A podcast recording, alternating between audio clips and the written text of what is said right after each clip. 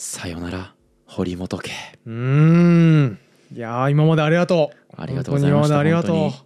えー現在ですねううん2023年の5月うん。末となっておりますそうが、ですね。今放送されているということはうん。少なくとも下半期とそうですね。いうことになると思うんですね。もうこの家のスタジオの景色を見るのは皆さん久しぶりなんじゃないでしょうか。久しぶりじゃないですかね、うん。もうもはや僕らはゆる学とカフェのスタジオで収録することが日常茶飯事になって、そうですねこのごちゃついた棚うん。だってもうなかなかお目にかかれなくなだとってるんじゃないですか？思いますね。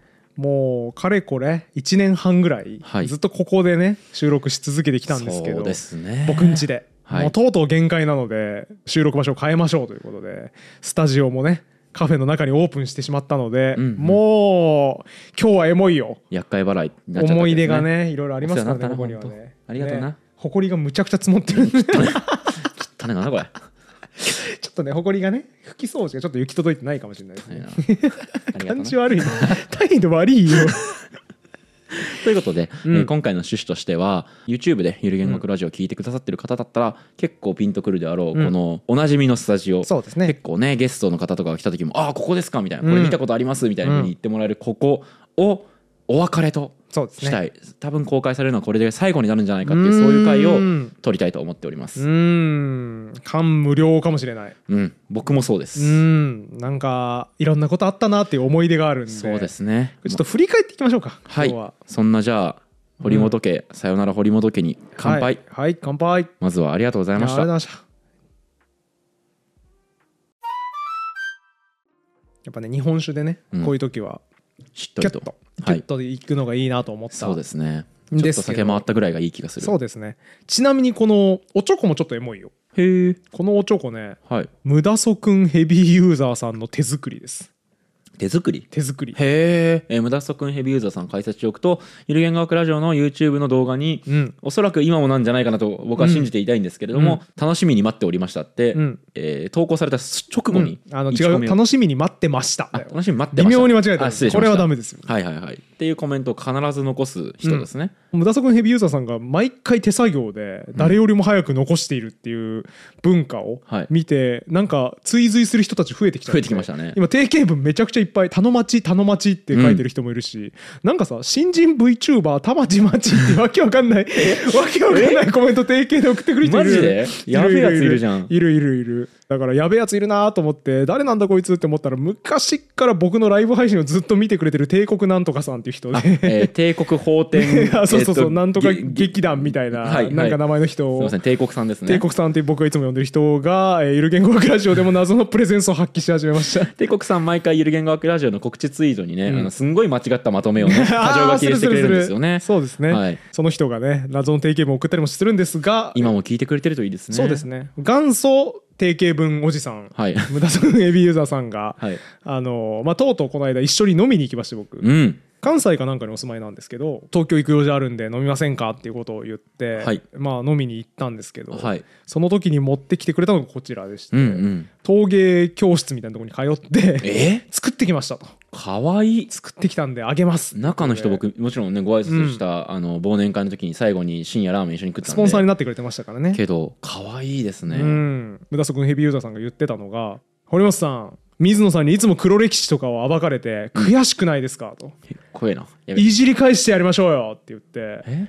それの秘策がこれですみたいな。え？おちょこ作ってきましたって言って。うん。え何それと思って。なんか面白そうと思って「はい。いや分かりましたやってあります」って言って「どういうことですか?」って聞いたらその助数詞の回の時にうん。水野さんが言ってたのがもう何でも1個とかうん。1つとかで数えるのははいはい。もう何でも1つの容器に入れて食べるようなもんだと。うん。全部ごちゃ混ぜにして食ってるようなもんだと。はい。それ良くないよと日本語にはいろんな器があるんだからそれぞれよそい分けてうん。上手に味わい分けていきましょうみたいなことを言ってたと。ちっちゃなお刺身をでっかいボウルに盛るのは美味しくないじゃないかってことですね。っていうことを言ってましたよね。はい。っていうのを受けてチャンスですこれ攻撃のと。ほ水野さんは前日本酒の案件をやった時に、うはい。シャンパングラスでうん。日本酒を飲んでましたよと。はい。いやあんたもそう器全然使い分けられてないやないかいっていうことでこのおチョコを突きつけてやってくださいって言われて、はいいやうちにあったのあれだからうちそれダメージ入るの俺なんだよな。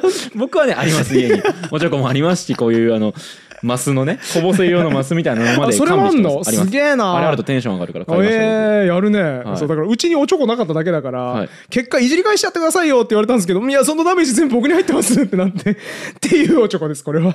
なるほど。思い出のおちょこ。無駄スクンヘビーユーザーさんって、僕と何人かうん例えば武藤君もそうですし、と一緒にあの堀本さんの黒歴史をマイニングする会っていうあの こうサークル活動ややめてください。爽やかに言うのやめてください。社会人野球みたいな言い方するのやめて課ください。外活動を課外活動じゃないのよそれ、ね、特にそれを頑張っていらっしゃるのがその無駄足ヘビーユーザーさんで、はいはいはい。彼は堀本さんの2018年ぐらいのツイートも全然見つけてくるんですね。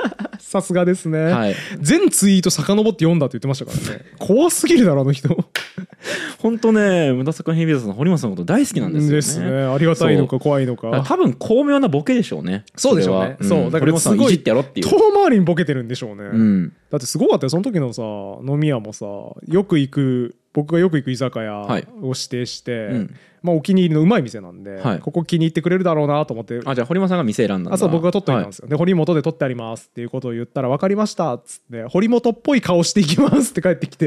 はい、はい。堀本ですって言って入ってほしかったんですけど僕としては、顔で入りますって言って、もうそういう小ボケいいからっつって、うん。堀本っぽい顔とかいいわみたいなこと言いながらチャットでね、はい。送って当日行ったんですよ、はい。そしたらあのさくらんぼ先生が書いた堀本源の似顔絵のお面かぶって 席に座ってて。帰ります。そんな不審者と。俺同じ席だと思われたくない。あとさ、俺行きつけの居酒屋1個行けなくなったぞ。それで。めっちゃいい店だったのに。あいつ。え俺らよりさえと1個以上は上でしょ？あの人。そうだ結構年上ですよ。何してんだよマジで。もうだからわけわからん親父よあいつ水郷親父ね。悪ノリ水郷親父よあいつ 大好きです。大好きです。いつもお世話になってます。いつもお世話になったありがとうございます。無駄そにヘビーユーザーさんの思い出を語りたいじゃないあですよそうでしたっけ？そうか家の思い出語んなきゃい単独のリスナー一人で一回完結しないんですよ僕ら。そうでしたね。家の話しましょうか。うん。まずここに越してきたのっていつでしたっけ？えっとね11月ですね。一さ昨年の11月。そうだそうだ、うん。で僕が12月に引っ越したんだよ。うん。でああそんなのそんなのだ。った12月に引っ越すまでの1か月間は、うん。僕と堀本さんの住んでる場所が目と鼻の先にあったんああですよね。そうですね。近いなーって言ってたよね。もう一駅二駅、歩いて15分から20分ぐらいの場所にそうです越しましたよね堀本さん。びっくりしたもん俺地形と思って。そうそうそう。だから今後収録しやすくなっていいじゃんこの家っていうのもあったんですよ。えでも言ってなかったよねあんまりそのうん。僕に。いやそうんだそれアピールしてたら気持ち悪いじゃん。君のために近くに越してきたよは気持ち悪いじゃん。えじゃあ僕がその後に、うん。このスタジオからうん。電車で1時間以上離れた場所に引っ越した時どう思いました？そうだからえーなんか避けられてる？私避けられてるとはなった。正直。正直。あそうなんだ。正直ね。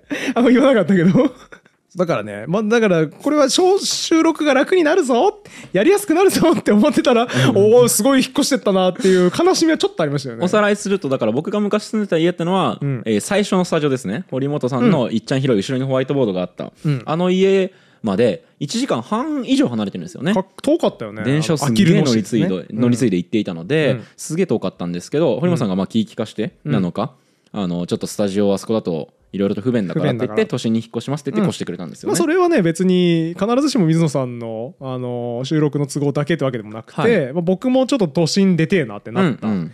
のもあったし、まあ、あのスタジオが手狭になったというか、はい。もうちょっと広い家いるなってなったみたいないろいろな要因があって、まあ、当然そのだから要因の一つとして収録しやすい方がよかろうということで、はいまあ、水野さん力も遠くない方がいいだろうなって思ってたらめっちゃいい物件出てきたから。はいはいここ完璧じゃんってなって借りてしたらなんかあいつ1ヶ月いなくなった えそうなの？ってなりましたね。ごめん。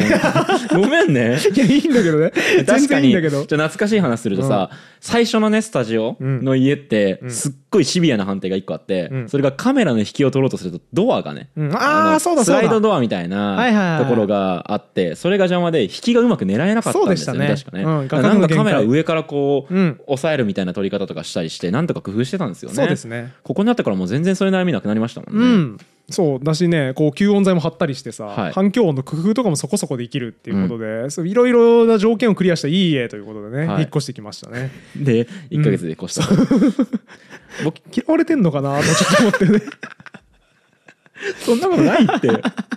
よかったよかった。でも僕もね、うん。堀僕本当に2年前の堀本さんと同じことしてるなと思ったんですよ、うん。なぜ僕が今のスタジオからほど近くの物件を越したかっていうと、同じように手狭になったからなんですね、うんうん。でえー堀本さんはあきる野に住む前って、まあ、これあん多分公開してるからもう言っちゃっていいと思うんですけど、うん。久我山のあたりに住んでたんでしたっけ？あ住んでた住んでた。杉並区ですね。のすんげえいい、えー、と都心のあそうそうそうところに住んでいたっていうことだったんですけど、新卒フリーランスマイナス年収70万円から生き残った自分の話をしますっていう YouTube の動画で言ってる内容をもとに話すと 詳しいな。えっと隠居期が、うん。えー新卒フリーランスの2年目3年目ぐらいかな？あーてか2年そんなのそんなのあった。3年目かな？三2年目年目ぐらいかな。は企画屋でやってたかなまだ、うんちょっと正確に覚えてないですけどごめんなさい厳密な交渉してなくていや大丈夫です。隠居期っていうのは、とにかく広い物件に住み、うん。家賃みたいな生活コストなんて下げた方がいいんだから下げて、自分の好きなもの読んで、うん。週に1回記事を書いて生活しようっていう時期だったじゃないですか。そうですね僕も同じリス発想で、うん堀本さんのあのあきるの家に行った時に、うんこういう家いいなってまず思ったんですよ。うんちょっと遠くでねそこそこ広くて安いっていう、ね、そう広くて安くてで自分の好きなように本とかが置けて、うん。えーサポーターコミュニティで以前公開したんですけど、うん。僕の家本当に引っ越し前ってひどかったんですすよ、ね、ごかったね。本に全ての容量取られてて本とビールに全ての場所取られてましたよね。そうなんですよ。本当は、えー、とワンルームの物件に引っ越して、えー、3年間ぐらい4年間か。4年間住んだらもう家が本で埋まっちゃってうん。越したんですけどあれはなんで越したかって言ったら堀本さんに憧れたからだったんですよ僕。あそうなんだ、うん、へえだから、うん。この前とかもちょっとまあゆうやって内見今してるんですけど、後で話すんですが、うん。あのそれしてるとやっぱ堀本さんのあの物件結構理想だから、うん。具体的に言うとですね天井の高さが低い。物件、あの堀本さんの家に行っていいなここって思ったせいで、うん。僕今弾いてるんですよ、あ受け付けなくなっちゃった？うん、天井が狭いとやっぱ圧迫感があってあのこう広々とした感じ出ないなとあ思って。あーそうかも。確かにあの家天井高かったわ。僕手伸ばしても届かなかったんじゃない？あれ。だからうん2メーターそうかも。50以上あるんじゃない？あれ。うんみたいな。割と作りのいい家でしたねあれはね。そうですよね。で、えっと僕もだからあ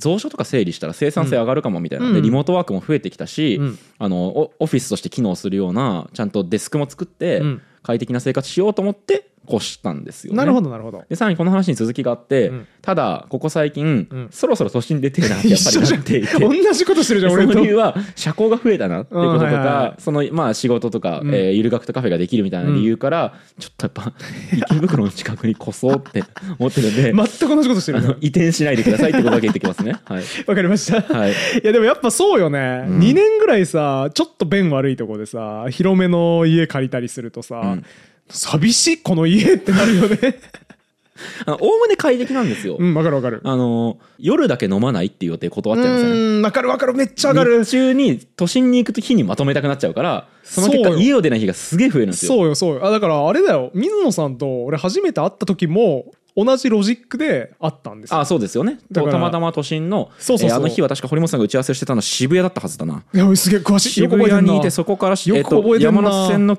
近くで撮ってくださいって言われたから新宿を選んだはずで。そうだね、はい。そうだった気するわ。渋谷のどっかしらのオフィスで打ち合わせをしてそうなんですよ仕事あったから、はい。なんか昼から結構大きめの打ち合わせみたいなのがあって、なんか2時から4時みたいなはい。感じで渋谷に用事あってそれだけで帰るの尺だなと思って、やっぱ僕当時1時間とか1時間半とかかけてきてたからそうですよね帰るのしんどいなと思った結果まあよくやっていた、はい当時誰か飯をおごってくれっていう、あれは隙間埋めのためだったわけですよ、うんうんうんうん。せっかく出てくるんだからこの用事だけで終わっていいはずがないもったいないなと。ある程度ギチギチにしようっていう思想でいつも詰めてたから結果水野さんがじゃあ飯をおごらせてくださいってなって、はい。あったんで、うん。まあ隠居期の一つの収穫ではあったはい。んですけどねそうんれは。うん。まあ、ただ強いて言うなら、うん。えー堀本さんは、えー6時半か7時からのスタートのやつに遅刻してきたのであの、うん。い4時に打ち合わせが終わってるってことはないってことは復元しておきますあれそうだっけ？はい。そうか。じゃあもっと後だ中身来ましたって言って僕これをめちゃくちゃダッシュで片付けてうん。時間通りに行ったら、はいはい。めちゃくちゃ遅れてきて、させんっつって。はい、サンダルみたいな格好で遅れてきて「あさせんさせん」みたいな感じで来て。ダメなやつみたいに言うなよ人のこと。を ごめんなさい。そうですね。ダメなやつじゃなかったんですよねそうそうね、はい。あのね僕はですねあの軽んじてる人間との打ち合わせの時はちょっと遅れていくことがあります なんかよくわかんないけどこの人飯おごってくれるらしいなって油断してるせいで若干遅れたかもしれないですね、前の予定楽しかったから楽しさの総量で見た時にこいつから遅れた方がいいなってことですね。カスみたいな人間だ。やっべえ。なんでもないです。あのその日はね交通機関とかの遅れのせいでちょっと遅れちゃったんでね。あのそんなことは全く思ってないです。なるほどなるほど。でも結局僕もやっぱりそういう意味で同じことになるよね。隠居期と言えるような期間を経て、ちょっとまあこれ特に若い時期にさ、都心に住まずにさ隠居して引きこもってるとさ、うん。ろくなことないかなと思って、うん。いろんなところの社交に顔出したいなうん。とか思ったりしてそうだね。ちょっと出ていくことにしたと。うん。でこれちょっとまたさらにさ少しさらに遡るんですけどさ、はいはい。コロナ期間中、うん。あるある、うん。えー僕みたいな人間堀本さんも多分共感してくれるあるある言っていいでしょうか、はいはい。はいどうぞえー緊急事態宣言覚えてますかね、うん。ありましたね。2020年の3月4月とかに出たかなみんなこの世の終わりだみたいな空気になってましたね。はいはいそうそうそう。あの時期、えー本当に外出ができないっていう時期ってあったじゃないですか、もう今思えば何だったっけそれみたいな渋谷がねスクランブル交差点から人が消えたっつって衝撃の写真が拡散されてましたよね、そうそうそうそう。あの時期さ、うん。えお前ら家にこもって過ごせないの？って言ってさ、必要以上に在宅住をアピールしたくなる あったでしょ君。あのねあります。あります。あるよね。なんなら僕へえ非常事態宣言出たんだ。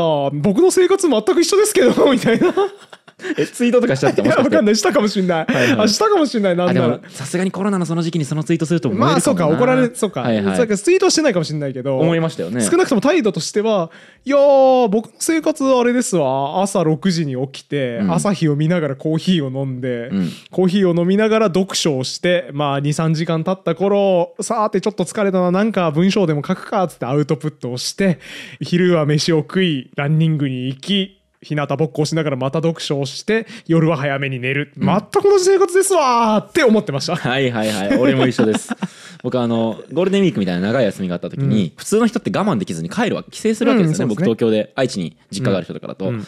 まあ、それからその、まあ、彼女とかね、はいはい。彼氏みたいな人に会う。それぐらいはまあ許されるだろうみたいな空気だった、家族とか彼氏そうだったね。彼女みたいな。で僕もそういうのはけ一人で過ごすこともできないやつらがと思って 8日間連続家にこもって本を読み続けて全然外出ず。読書メモを書いてマジで？なんなら多分ズーム飲み会みたいなのも今めっちゃいいインプット期間なんだから、ん。俺そういうのやんでっからみたいなあちょっとこう尖ってますね感じで、えー、とその時にまさに僕はだから10秒現金鉄とかを取り組む時にいいタイミングだと思って読んだんですよ。へー。8日だったら気が狂いそうになりました。バカだな。しんど何 これ？違うんだよそれ余裕でやってるからかっこいいのよ、しんどいなって思いながらやってたらむっちゃかっこ悪い。インスタグラムのストーリーでは余裕ぶりました、は いかっこ悪い。めっちゃかっこ悪いずっと本読んでんの辛いよって思いながらス10トー秒リーでは。読みました。まあなかなか面白い本かと思います。ちょっとジャレドの筆が滑ってる部分もありましたが僕にとっては緊急事態宣言に読む上では非常にいい本なのかかっなと思いました。こ悪い、ー星4めちゃくちゃかっこ悪い。星5分の4みたいなそういう感じですか、ね。しかもあえて5つけないみたいな、ね、もちろんそれは。かっこ悪いね、うん。みたいなことしてた覚えがありますね。その期間のことを創造的休暇って呼びがち。これどうですか？これどうですか？これ僕堀本さんに聞いた言葉だから、うんそっか。でもその言葉使ってたら、ん。多分ストーリーに書いてたでしょうね。書いてゴチゴチのゴチックで書いてたと思います。的休休暇。暇これが創造的休暇ってやつか。サバティカル。しんどいな。書いてたと思いますね。しんどいニョロサバティカルニョロトジみたいな感じで書いてたでしょうね僕も。あれもうめっちゃみんな言いたがってましたからねあの時期。あーそうなんですね。創造的休暇っていう。拾えてなかったですけど。あのニュートンがね、うん。公務員かなんかをやって忙しかった時期からなんか感染症が流行ってペストかな、はい。感染症が流行った時に田舎に引っ込んでずっと勉強してたと。その時期に彼の主要な功績が全部出てるっていう話から創造的休暇ってそれ読んだりしますけど、はい。結果感染症があってしばらく避難すること創造的休暇っていうムーブメントがあの時の生きり界隈では確かにあったので。そこにてそうやって結構生きってる人いましたよ。はあでもさやっぱそういう、うん。いや俺コロナっていう、うん。その天変地異、うん一番うまく波乗ってっからっていう 感じあるな。気概があったからこそ、はいはいはい。えー都心から離れたんですよね。なるほどね。でそのムーブメントっては続くだろうと、うん。会食なんてすぐに戻らないし、うん。あの家でゆっくり本を読む時間が増えて、うん。蔵書もきれいに整理できた方がよかろうと、はいはいはい。俺と遊びたいなら来いお前が田舎に、はいはい。はいみたいなそういうスタイルで引っ越したんですよ、はいはい。あの来ないです。人は。遠いとこに。あのねそうなのよ。僕も水野さんちホームパーティーでさ、い。何回か呼んでくれてさ、はい。で「ありがとう」っつって、ん。行くね」って言って行ったんだけどさ、はいなんかイメージより遠いなっていう、うんうん。あの水野さんの住んでる駅名がね、はい。なんか絶妙にそのあなんとなく近そうな気がするっていう。あなんか聞いたことあるなその駅ぐらいの感じだから、なんか近そうな気するんだけど電車乗ってる途中に遠って気づくよく言われますね。珍しいタイプの駅ですねあれ。主要のね路線が走ってるようなところですから、メジャーだよね乗ってたら着くじゃんと思ってみんな、あの誘うと「うん。えあなんか近そうじゃん意外と」って言って、ほいほい来るんですよ、うん。で来たらみんなが後悔してるんですよ、は いで二度と来なくなる。遠かったな思ったよりって言いながらね行きますよね。っていうところもあってなんかそのコロナ期間中の逆張りみたいなところを、もうそろそろ俺切り替えようと思って、コロナが落ち着いてきた時期だし、はいはいはい。会食に呼ばれたらホイホイ行きたいな、ん。みたいなこともあって僕もちょっと堀本さんに憧れて都心に戻ろうと思ってますね。隠居期が終わろうとしていると。はい。あとさごめんコロナの生きりばら話でさ、はい。もう一個だけちょっと思い出したんでどうしても言いたいんですけど。いいっすねこれ2023年末に聞くとまた味わい深いでしょうね多分。そうだね。あのむちゃくちゃ流行り始めた時期。はい、あのなんだっけ船の名前、えーダイヤモンド・プリンセス号。ダイヤモンド・プリンセス号。はい。がから感染が広がりつつあるみたいな。20年2月とかですかね。これやべえんじゃねえみたいになってる時期にもうすごいインテリぶってるやつやりがちだったこと。はい、はい新型コロナとかコロナとか言わずに COVID-19 ってかた。くなに言い続ける出た。これあるあるじゃないですか、はいはいはいそうですね。俺言ってたもんずーっと COVID-19 だからそれは。はいはい、はい、いやコロナウイルスって総称であってお前風邪ひいたのもコロナウイルスだからそれコロナって全然名称になってないからいろいろねウイルス名があるうちのコロナウイルスっていうそうそうそう。名スパゲッティのことパスタっていうのなんか集合論的には変だし、お前言ってんのもなんだったらもっと広い麺って呼んでるみたいなもんだよう、うん。いやラーメンはラーメンだしスパゲッティはスパゲッティって呼ぶでしょっていう。だったらコロナって呼ばずに COVID-19 って呼べよってずっと言ってました。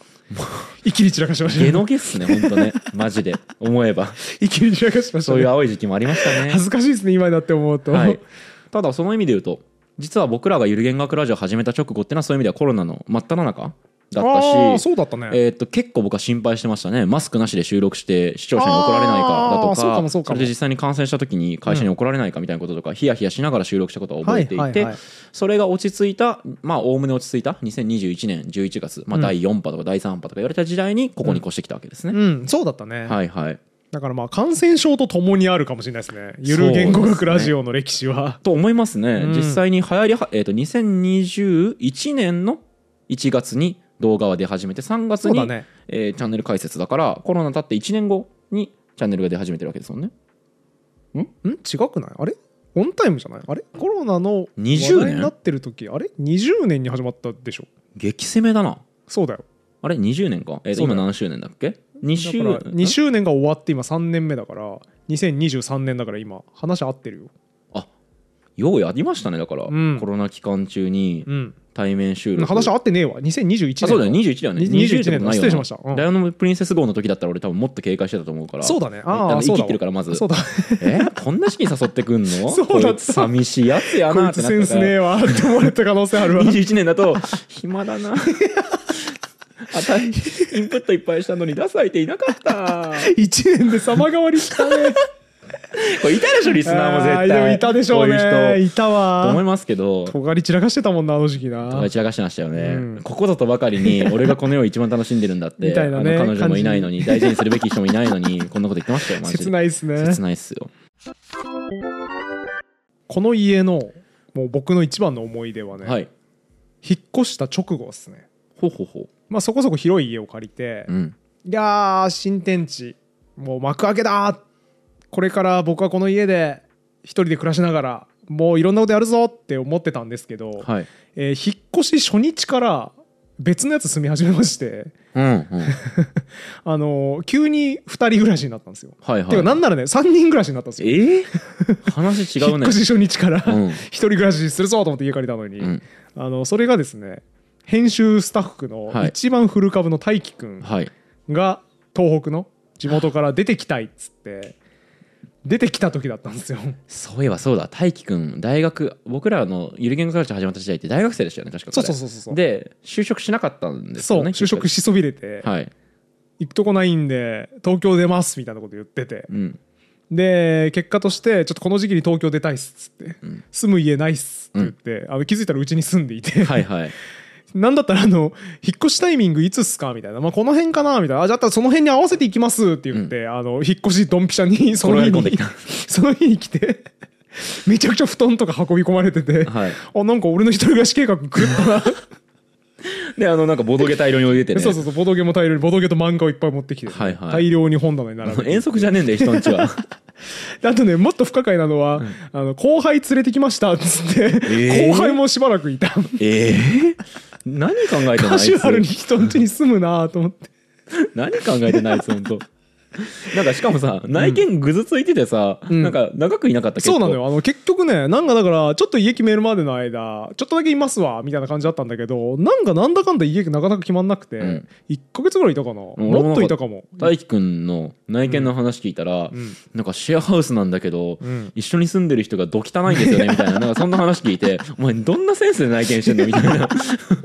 あその話もあったね。あったよね。その話も全然決まんねえなこいつと思った覚えありましたねなんかそのシェアハウス時代の話、だからそれは内見してたんじゃなくて住んでたんだよ実際。うんうんあ住んであ一回住んだんだっけ？そうだからうちから出て最初に住んだシェアハウスがひどいっていう話はい。をしてたんですよ。なんどんなんでしたっけ？なんかね忘れたけど住んでる住人がシンクで顔を洗う体を洗うの。か え？かなんかで？シンクで？シンクで？水漏れない？それ。なんかねた確かそうだよ。シンクでなんか上半身裸になって洗ってるとかなんかそんなんって気するけど、えなんかその結果常時ビチャビチャで。キッチンが常時ビチャビチャで、え使えたもんじゃないって言ってて、はいなんかねで風呂場も常時ビチャビチャなんじゃなかったかな確か。ーそういうことだった覚えあるなんか。え俺絶対そんな飛び出すけどってところになんかあんまり疑いを持たずになんかね。そういう感じなんですよねみたいな。すごかったわ。あ違うわあれだ。ビチャビチャなんじゃねえんだ。風呂場はあのシャンプーの空きボトルが600本ぐらい 600置いてあってえ？あの浴槽が全て埋まってる。ゴミ屋敷ってこと？そうえなんか全て空いたシャンプーのボトルがギチギチになっててえ？もう綺麗に敷き詰められてるからえ？入れない。仲介業者も何をもってそこ内見させたんですかね？わかんない。へえ 何もわからない、はあはまあ、っていうのですごく QOL が低いっていうことを言ってて、まあ、さらに引っ越してきましたけどねあ彼はね、うんうん。まあ、その最初の段階そのはい。シェアハウス引っ越す前の段階でうちにずっと住んでて、はい。でねなんかだから最初はいやなんか12週間じゃないですかねみたいな感じだったんだけど2週間経っても出てく気配がないから、はいこれはねあかんなと思って、あのー僕はですね鬼の発言をしまして、はい。えー、大輝くん今から2週間後の12月8日に出てってくださいってんうん。いう納期を切りまして、はい。期限を切った結果「分かりました!」っつって彼もそれまでに決めないとやばいってなって焦って決めたのがその物件ですね。俺のせいや。じゃあ俺のせいや。悪いことしたね ごめん。うわー今人事みたいになんであいつそのわけわかんない家住んだんだろうなって言ったけど 今喋ってて分かった。俺のせいだったわ。放り出されるよりはシャンプーボトル600のがマシだってなったんだ。うわごめん大輝くん。今気づいたわ。俺のせいだわそれ。びっちゃびちゃのね。悲しい。シンクびちゃびちゃ笑いの話じゃないですね全然。で越してきた当初はまず吸音材なかったし。買ってなかったですね。あれ？これなかったよね？この棚もなかったですよね。だからなんか真っ白なとこで撮ってるよ。だからすあの今思えば、うん。あの時期の回ってめっちゃ音反響してますよね、うん。そうっすね。音反響してる、まあそれはねマイクの性能もあるんですけど、はいはい。マイクの性能を段階的に引き上げてったから、うんうん。あの時期はまだ悪い悪いマイク悪いとは言わんけど。下手したらピンマイクでも撮ってたっけ？いや撮ってないですね。あもうそれはやめてるか。ハンドマイクのみになってるけど、はい。それの中でちょっとランクが低めのそんなにお高くないやつで撮ってるんで、まあ、こんなアームもなかったしね。そうですね。もっとスタンドマイクでこう高さ調節してそうそうそうそう。すごい椅子引いてみたいな時代でしたよね。だからあの頃はいろいろ出来が悪かったものがやっていくうちに徐々に徐々にリファインされていきましたね。僕も割とアジャストできてなかったですしね。ああそうかも。あのそうだね。音拾えてないうん。問題もありましたね。今はだいぶ減ったんじゃない減ったねかなって気がしまくなったね水野さん。このマイク位置と顔の向きの調整。これ覚えましたね。さすがですわ。あとまあこう外向きにこう倒しておくとね大体これで漏れることがないっていう、うん。あの堀本さんの方を喋ってそうだわそうだ。要は今までこういう風に喋ってて、うん。堀本さんの方を向くときに完全に、こうすればいいやんっていう学びをこうするって得いいちょっとあれですね体を傾けてマイクを堀本さんの逆側に向ければうん。大体音拾ってくれるっていう。すごいみたいなことありましたね。さすが。成長していきますね水野さん。ありがとうございまさすすがですわ。これリスナーの人にきなかなか気づかれない、はいはい。えー経年うん。変化というか、うん。堀本さん家に収録のたびに来る。そんな時に気づくことっていうのはですね、加速度的にうん。堀本さんの家の汚ねえうん部分の面 表面積が増えていて、えーついここ最近では収録部屋にまでその汚れが及んでいるです。はい。ちょっとバラさないでよそれ。映ってないんだから。バレずに住んでるって思って安心してたじゃん。もう毎回ねここ最近はもう、その奥の寝室、うん。ガラガラあ寝室っていうか作業部屋か、うん。ガラって入ると空き巣入ったっていつも聞きます。言ってますね。はい、いややっぱ忙しくなっちゃって、うん。もう部屋の片付けしてるのダリーわってなっちゃったんですよね。足の踏みもマジでないっすよね。これねよくないんですよ丁寧な暮らしがどんどん失われている。そうだから水野さんはさ知ってると思うんだけど、い。その前の家、うん。あきる野市に僕住んでた時さ結構家綺麗にしてたじゃん、うん。物とかなくしてないでしょあんなそう。あんな綺麗に整理されたとこだったら。部屋綺麗にねしてて割と僕整然としたもの好きなんですよ。うん。綺麗に整っているものは完璧に使いやすくていいなみたいなことを豪語してた、はいは当時僕が言ってたことは部屋が散らかってる状態って明らかに悪循環じゃんと。うん。部屋が散らかってることによって物が見つからなくなってで物が見つからないことによって時間がなくなって部屋を片付ける時間がなくなる、うん。だからその悪循環にはまり込んでるやつってめちゃくちゃ無計画な借金してるやつとかと一緒で、うん。無能だから部屋が散らかってるんだっていうことを言ってたんですよ過激ですね相変わ当らず時、はいそうだから部屋が散らかってるやつは無能であるっていうのをね断言してたんで、はい。あの言いますが、僕は無能です。自分の過去のね 発言に刺されてそうなんですよ。もうめちゃめちゃ刺さってますね。3年ぐらい前に僕が言ってた最こと。近はもうね堀本さんもね立派に成長して、ん。あれおかしいなこのケーブルどこだっけ？あったはずなんだけどなってずっと奥の部屋でね言ってますもんね。いやー難しいわ。やっぱ人間はその立場になってみないといろんでもわからないんだなっていうのをね、うん。本当に思います。カフェの方は汚さないように気をつけましょうね。そうですね。気をつけます、でもそう思うとこうやって、まあ、堀本さんの家ですよね、多分カフェの場合はスタジオがあるということはお客さんがいるでしょうから、うん。こうやってそのマジで飲んで、うん。マジでこう弾けても、うん。あ外出たらお客さんいるかもみたいにうん。多分気使うと思うんですよ、うん、いや使わなくていいと思うけどね。いや使いますよそりゃ。ステージで収録しながら酔っ払った方が楽しいと思ういやいやいやいやいやもう絶対それは、うん。あのよそ行きのテンションになりますけれども。そうかなでもまあそのここはね全然マジあと寝るだけなんであと風呂入って寝るだけだから、うん。やっぱ気楽だったわけですよ、はいはいはい。今もうこんなダラーンとした格好で喋ってるし、うん。収録終わったらそこのあのにあるソファーに寝て「うん。あー疲れた!」って言って「チョコくれ!」よく見ってるよく見る光景ですね。言ってるやつですけど、うん。あれができなくなると思うとそれはそれで寂しいですね。う、ーん。そうっすねまああれだね。水野さんの具伝コーナーを作らないといけないですね。いやそうなんですよ。だからヨギボーとかを置いといてほしいそうっすね。スタジオの中にヨギを置いといて。であとうん見えないようにしてもらっちょて外から。っとね四角に置いといて、はい。みんなに見られないところでグデーンとしてもらう。それはねちょっと本当急務だと思いますね、うん。動物園みたいですね。みんなから見られない場所を作ってね、うん。くつろげるようにして動物のストレスを軽減するみたいな感じですね。堀本さん逆にその自分の家っていうのはすっげえ落ち着くうん場所なわけじゃないですか、そうですね。収録をしようと思ったら、うん。僕よりもさらにこうストレスなく撮れると思いますけどうん。外のレコーディングスタジオ作って、うん。家じゃない場所で撮るっていうのは抵抗ないんですか？ないです。ないんだ。ないです。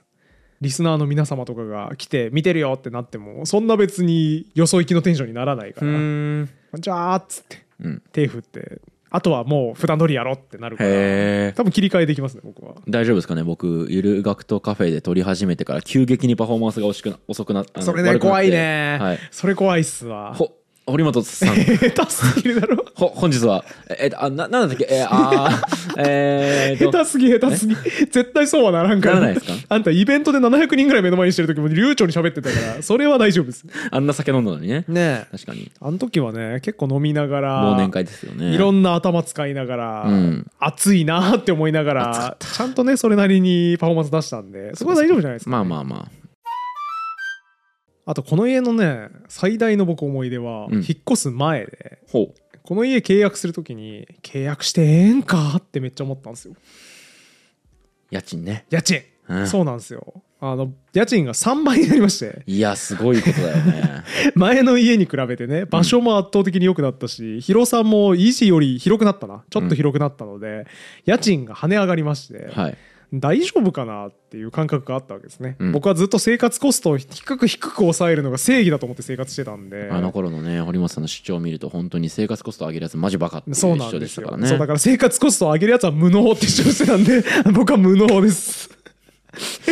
いや本当ねだからねゆる言語学ラジオの切り抜きで、堀本さんの黒歴史まとめっていうはいはい。回についてるコメントでいいなと思ったのが、うん20代であの主張してここまで巻き返せるのって堀本さんそれはそれに才能があると思うみたいなことを言うコメントがあって 確かにそうだと思うんですよね、うん。他についてたコメントで言うとあの頃の堀本嫌いだったけど今は許せるとかもありました。すごい嬉しい、はい。よかったよかった。みたいなのもあってやっぱうそんな過激な主張して極論言ってた人がん。こんなに真人間になることがあるんだっていう,、そうですね。構成しましたね えでも部屋片付いてる人も片無付いてないですよやることしなかったら無能ですしあら自分も無能だけど 全体的に無能あそうそうそう。生活コスト上げるやつも無能なんで。僕も無能ですけど。にちなみにですけどあのうん。僕の引っ越す前のあのうん。ワンルームの家行った時に僕に対してどう思いました、無能だなって。本とビールでいっぱいだな。無能だな なるほど。あとね当時の僕が言いそうなことで言うと、はい。あのお酒をいっぱい飲むってやっぱ翌日のパフォーマンスが如実に下がるからそれやってるやつ無能なんですよ。はいはいはい。だからもうあの酒瓶の量見てあ無能だなって思いましたね。無能な相方だな二重に無能だなって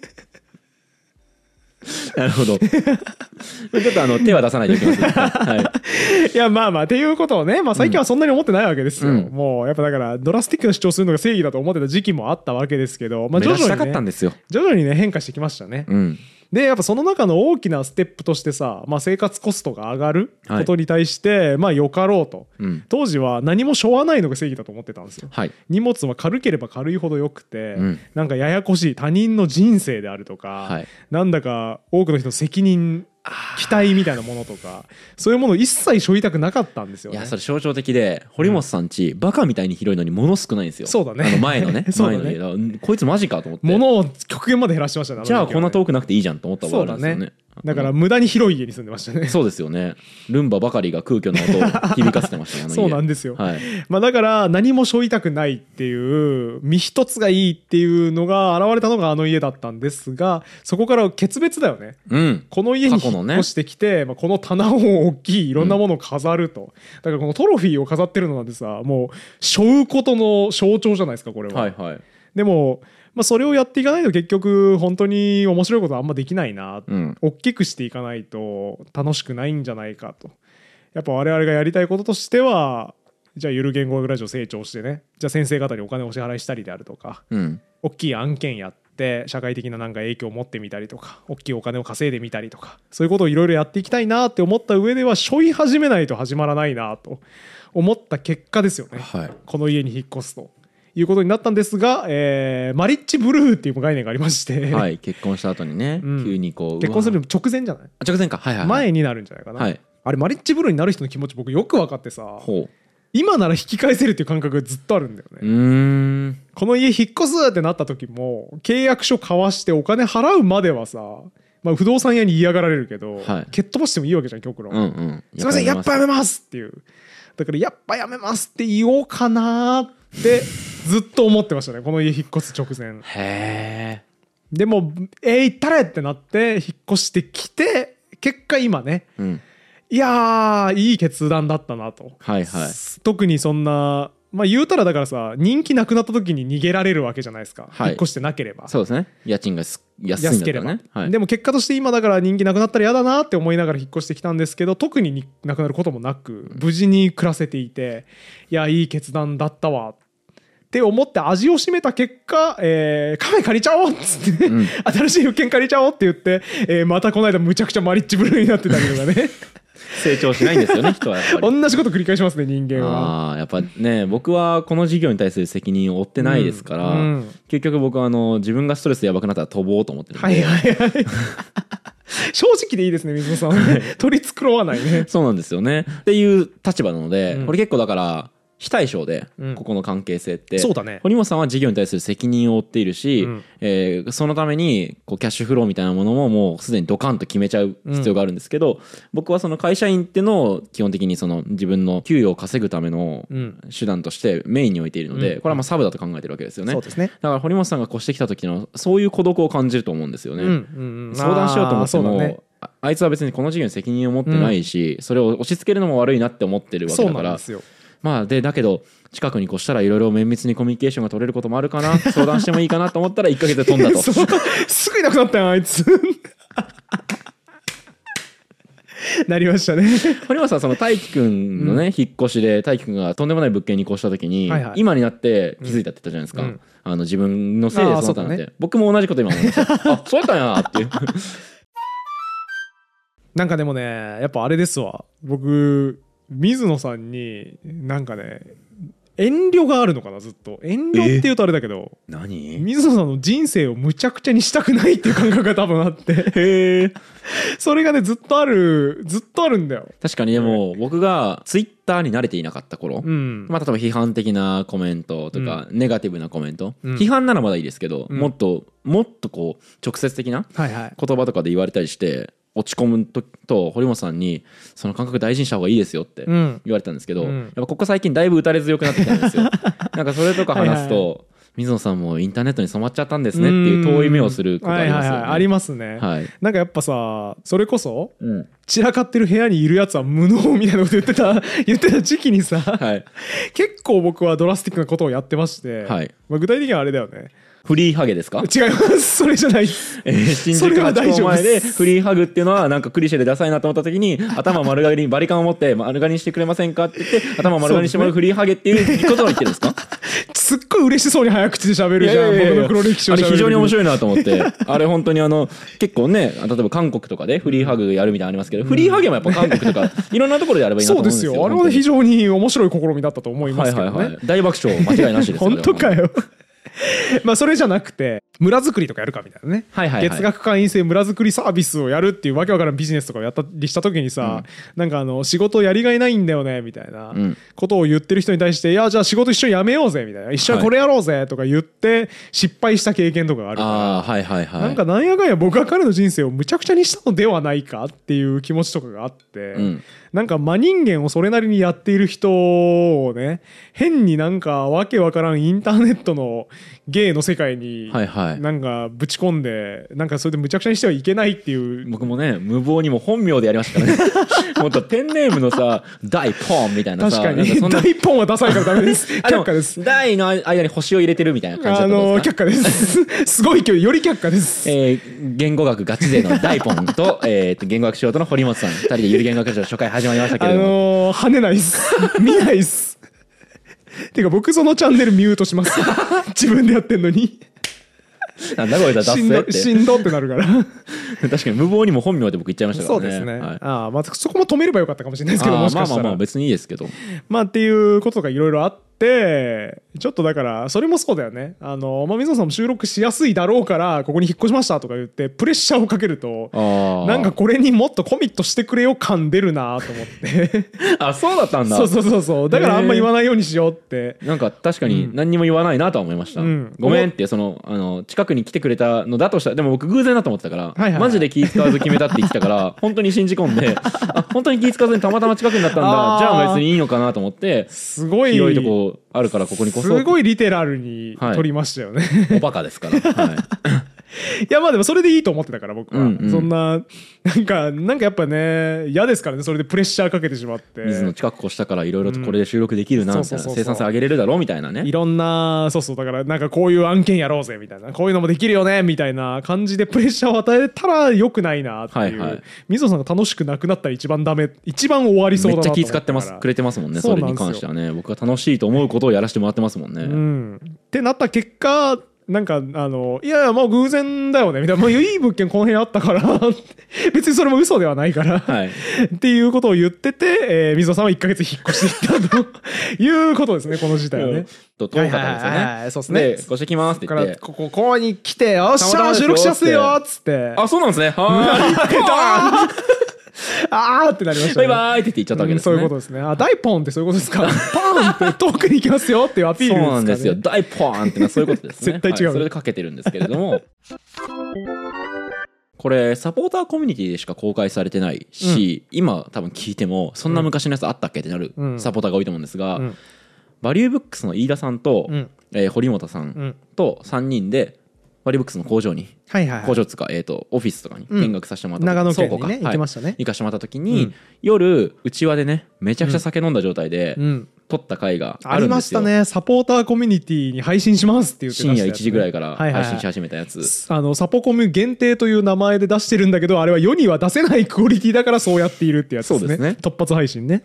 でもその中で話してたところで、うん。堀本さんと飯田さんは気が合ってると。うん。だから飯田さんにとってはストレスはかからないんだと思うんですけど、うんうん。僕結構飯田さんとタイプが違うと思うんですねとああそんな話したかも。で飯田さんは僕に対して結構気使って気疲れしたりとか、うん。ストレス感じたりとか、うん。2泊3日だったので、うん。結構長い期間一緒にいると思うんですけど、うん。いやなんかその嫌じゃないですか、うんみたいなことを僕は聞いたんですよ。言った言った。あそれは僕の中ででの気遣いだと思ってはいはい。言ったんですよね、うん。そしたら「いや気遣いしますよ」うん。って言われたとお言われたんですよ、飯田さんに「あそうなんだ」ってなったんですけど、いやでも信じてほしいって言われたんですよね。ほう。それはそのもし本当に一緒にいたくないんだったら、うん。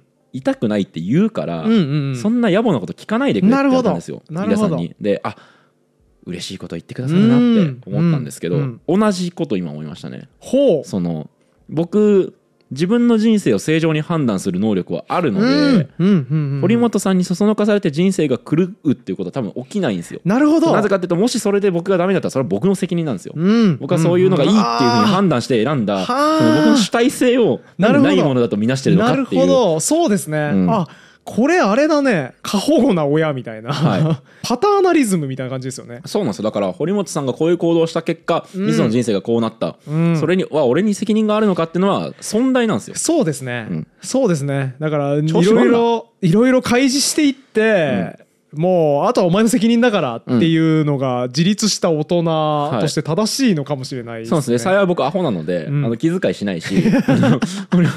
それからそうそうそう。そっかそっか。だから堀本さんに、はいはい。例えばちょっと気遣ってほしいと思ってあの水野さんの家の近くに引っ越したっていうのもまあもちろんありますよと、こういう便利になったらいいなと思うのはあるんですけど、プレッシャーには感じないでくださいねって言われて、本当に引っ越したかったから多分飛びますから僕なあああいいね。そっちの方がいいね、そうそうそう。逆にショックですわちょっとそのなるほど。ごめんなさい。堀本さんの確かに水野さんを信じてなかったのかもしれないそうなんですよ。堀本さんの意見に流されてフラフラするほど、そんなに僕多分分別がない人間ではないと思う。はなるほど、はい、そうっすね。ちょっと過剰反応でしたわだから、うん。あのー思い上がりですよ。そうですねそうっすわ。人の人生を台無しにしてしまったかもしれないみたいな、うん。なんとなく勝手に覚えている罪悪感過去の罪悪感みたいなのが僕を思い上がらせてた感じがありますね、まあ、もちろんねそのまず堀本さんの弁舌って結構うまいと思うので、うん。うん。実際口車に乗せて、うん。あのうまいことそういうふうな方向に差し向けることってできると思うし、うん。そういうふうにして例えば雇用契契約をうまいことこう結び、うん。その結果うまくいかなくて罪悪感を感じること自体は人として正しい行為だと思うんですけど、僕堀本さんの弁舌に騙されないですから、そこは、うん。うん。ああ、い、いこと言うわ。お前は嘘つきだから。すごい。あ違う違う。バレてるからね、えー 確かになずっとラジオ一緒にやってるしね、うん。もうバレてますからね完全に。僕ちゃんとそこはあの、うん。気になったことは聞きますから、うん。そうしよう、うん。そうだわ。そうだわ。あ私なんか目に浮かぶわ。気使うなあのよそんなに。アナザーストーリーでさ、はい。いややっぱほら収録のしやすさも考えて選んだよこの家、うん。やっぱ水野さんちもねもうそこからねほんの徒歩20分とかだもんね。めちゃめちゃ収録しやすいでしょ。だからこれからガンガン収録していこうぜ。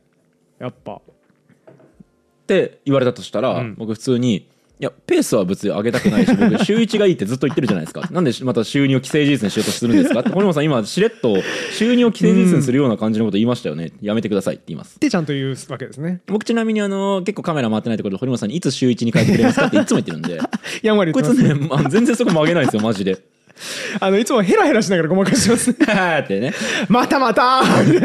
堀本さんもうちょっと最近週にきついさ、なんかやっぱゆゆる言語学ラジオの収録するにあたってちょっとリサーチが多すぎてちょっとね本業も忙しくて追いつかないんで、あの半年後でいいんで、ん。週1にしてもらえないですかうね、ん。したらね僕ね一応真面目な顔して、うん。そうっすね。本当にやばかったらそうしましょう。めっちゃそう。そうだ。それ言われるわ これだから本音だから。これ本音、あの全然嘘じゃないから、はいはい。あの本当にやばかったらそうしましょうって言っとけば多分本当にやばくはならないなって踏んでるから。多分大丈夫だろうって思ってやってますね。僕もなんか気質として僕うん。ぶっ壊れるよりもそうだよね。3歩前ぐらいでやばいムードを出すんでわかるわかる。だから相性としてはねそういうのはいいと思うんでいいすよね、感じですね、はい。そうだわ。まあだからもっと正直に言ってきますわ。うん、だからあれあとだねねそうだ堀本さんがいさっき配慮してたこと言うと、うん。近くに引っ越したっていう技術を突きつけると、うん。もっとコミットしてくれとか、うん。えーもっといい質のものを作ってくれっていう風なプレッシャー与えるんじゃないかっていうことはうん。今言われて初めてあそういう風に読むことあるんだ って思ったのはいで全く考えたことなかったです。あだからプレッシャー感じないでねとかも別にあんま言う必要なかったのか。プレッシャーって感じるんやそれで。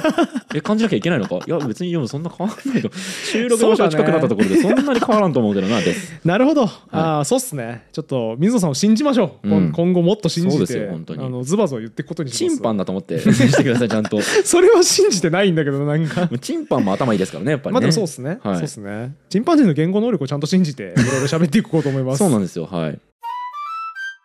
そんなわけで堀本家ラスト収録撮ってまいりました。はい。まだちょっといろんな思い出がね蘇りましたね。引っ越しの時のうん。攻防、そうっすね。せめぎ合いがいろんなことが実は。全く気づいてなかった。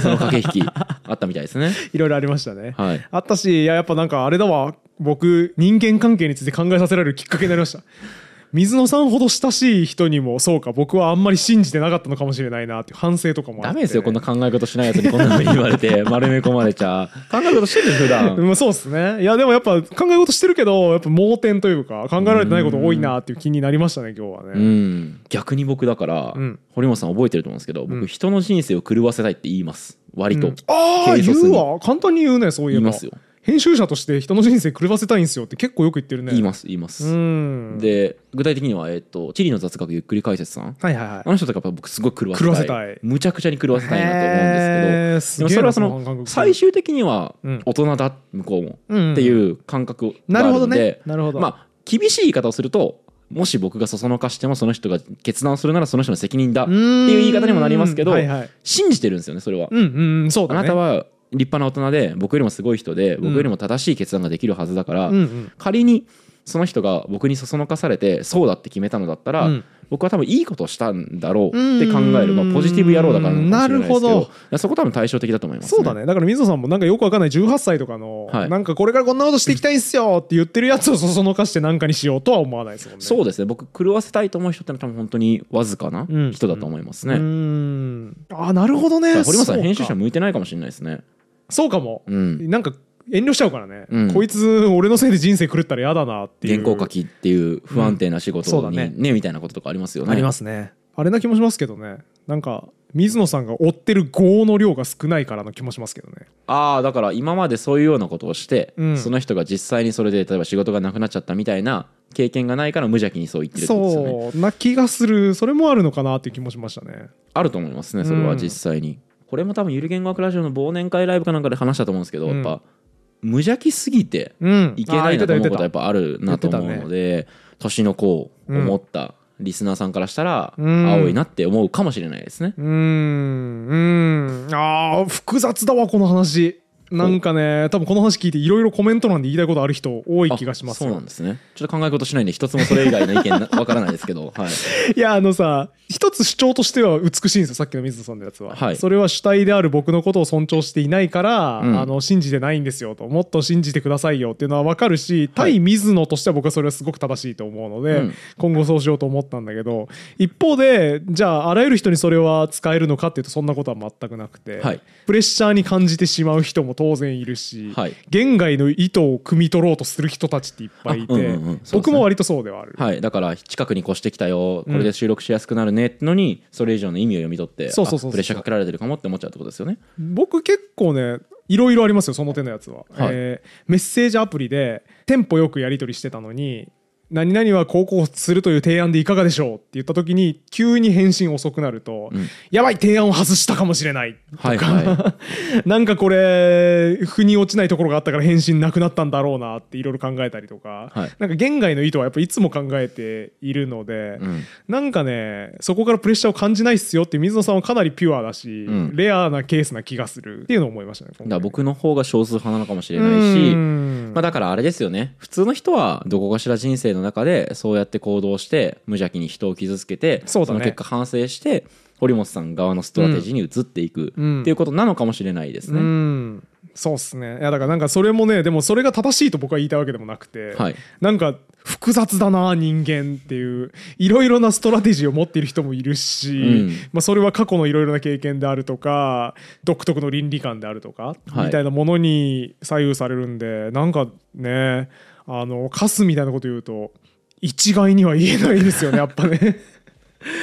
そうですね。あだからね面白いこ面白いなと思うのは、うん。逆に僕、うん。僕に何も言わずに引っ越さないです。引っ越さないっていうか高い家賃相場に変えないです。多分堀本さんの立場だったとしてえー僕がゆる言語からジョってのをプロデュースしていて堀本さんが会社員をしていたら、うん。僕がもし引っ越して、うん。結構ドカンと大きな固定費が増えて、うん。ゆる言語からジョにガチで注力するぞっていうのを、うん。僕に明かさないっていう選択肢ないですね。ああなるほどね。僕こういう風にやろうと思っていて、うん。そこにはそういうこういうようなことが伴います、うん。だから真剣にこれを事業にしていきたいと思っているんです、だから固定費を上げますと、うん。まあプレッシャーになっちゃうかもしれないけど、うん伴走してくれってうん。言っちゃう気がしていて、うんそこも真逆だと思うんですよね、そうだね。レモさん何にも言わずに普通にポーンって引っ越したわけで、意意外とだからあの時すれ違ってたんですね僕らね。そうだね。ね。そうかも。そうだね。堀本さんが何も言わずに引っ越したらそれはそれでああそうなんだってなるし、うん。堀本さんが真剣に事業としてやっていきたいって言われたら、うん。多分は僕も当時の自分も今の自分も答えは一緒でうん。ごめんけど責任は取れないってはっきり言いますね。うんそうっすね、うん。ああそんな感じしますわそれでいこう。ちょっと今後それが正解だなっていう気がしたんで。うん。ちょっと相談するねもっといろいろ。あそうですね、うん。あいいっすよ。でも別に相談しなくても、うん。別になんとなく考えてること分かるしもう、ただまあ今皆さんが聞いてる時にもう僕は飛んでいるかもしれないですけどね。最後かもしれないですね僕が見れるのはあ今日ホラー？ラストまさかのホラールルルルンルルルルルンよくある。皆さんの街にも私が飛んでくるかもしれません。まあ、逆にだから僕か僕の目線からいくと、うん。よくそんなに一人で溜め込んだね。大大変だったねっていう方が強いですね。なるほどね。俺言っちゃうもんねそんなん。まあそんなになんか溜め込んだって感じでもないんですけどね。ん。なんかそこはセルフコントロールできてる気がするんで、はい。まあ、それこそだから何？極論水野さんが別に飛ぶかもしれないとは思っているので、うん。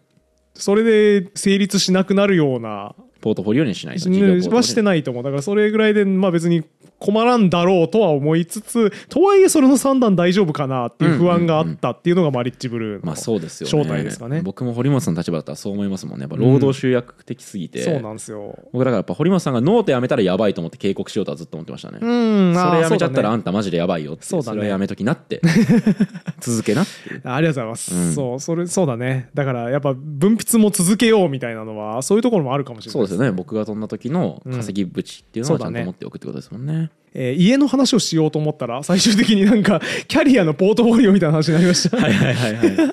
こういうところがやっぱねゆる言語学ラジオの雑談の妙味でもあるかもしれないですそうけどですね。まあ、でも逆にやっぱここから越しますってならなければこの話って引き出せなかったかもしれないですね。そうだね。意外と、うん。うん。気づかないですよまあね引っ越しの時にこうだったって話って。今しか喋る機会ないんでそこは良かったですね。そうですね。まあそんなわけではい。本日は家についてつらつらと喋ってまいりました。うん。まあ皆さんも思うところあるのか分かんないですけど、はい。まあなんか思ったことある方は感想のコメントとか。ピュアマンとね。そうですね。パターナリスティックマン。やだなその見られ方。マンだとよくないですね。ウーマンもそうですね。含めてそうですね。People の人たちにコメントいただきたいですね。ピュアピーポーとパターナリスティックピーポーがね他にも湧いてくるかもしれませんのでコメント欄でいろんな意見聞きたいですね。僕も別にねだからそのパターナリスティックだったり堀本さんの考え方っていうのがおかしくって僕が絶対正しいとも思わなくて、うん。うん結構その立場分かるんですよ、うん僕多分一回大きい挫折するとそっちに行くんだなっていう実感があるからうん。多分いただいたコメントとか見たらそうだよねそうだと思うって多分いう気持ちになると思うんですようねんみんな気遣いしいな気するな現代人は特に。なんかゆる言語学ラジオリスナー多分考え事してる人率が非常に高いので、多分堀本さん側が多くて結構多僕側が多分マイノリティじゃないかなとは思うんですけど、うん。うん。まあいずれにせよねいろいろコメントいただければと思いますし、はい。チャンネル登録高評価などもお待ちしております。はい。あとこの家についてのプチ情報で今まで水野さんに言ってなかったことを一つだけ言っとくとですね、水野さんがずっとうち来るたびに冬場特にはい。スリッパがないスリッパがないっていうようなことを言っててね。そうなんですよね、はい、足元が寒いスリッパがないみたいなことをずはい。っと言ってて、で僕はかたくなに「いやスリッパっていらんでしょ」っていうはい。機能ないでしょあれっていうことを言ってたんですけど、はい。あのーその話をね友人と飲んでる時に僕がそれを言ったら、はい。友人がスリッパをプレゼントしてくれましおて、はいはいあのーやっと今スリッパあります。いや履いてないですね。出さな逆に。さっきまで川原茂人先生来てたんだからさ。川原先生出さな君。あのースリッパはもらった状態のままあの部屋のどこかにあります。散らかってるんで。これが無能です。古野さん。はい。エフ階段の無能。は 皆さんも覚えておいてください。散らかってる部屋でスリッパを出せないやつは無能です、い典型的です。あえということで今回も終わりにしたいと思います。ありがとうございました。りがとうございましたゆる言語学ラジオの初の書籍が出ました。この本の中身はえっとおおなぜ今えー、っとって言ったんですか？あのーじゃダメなんですか？いやえいや全然わかんないですけど。その答えがわかるのがこの本です。面白そうですね。概要欄にリンクがあるのでぜひ皆さん見てみてくださいね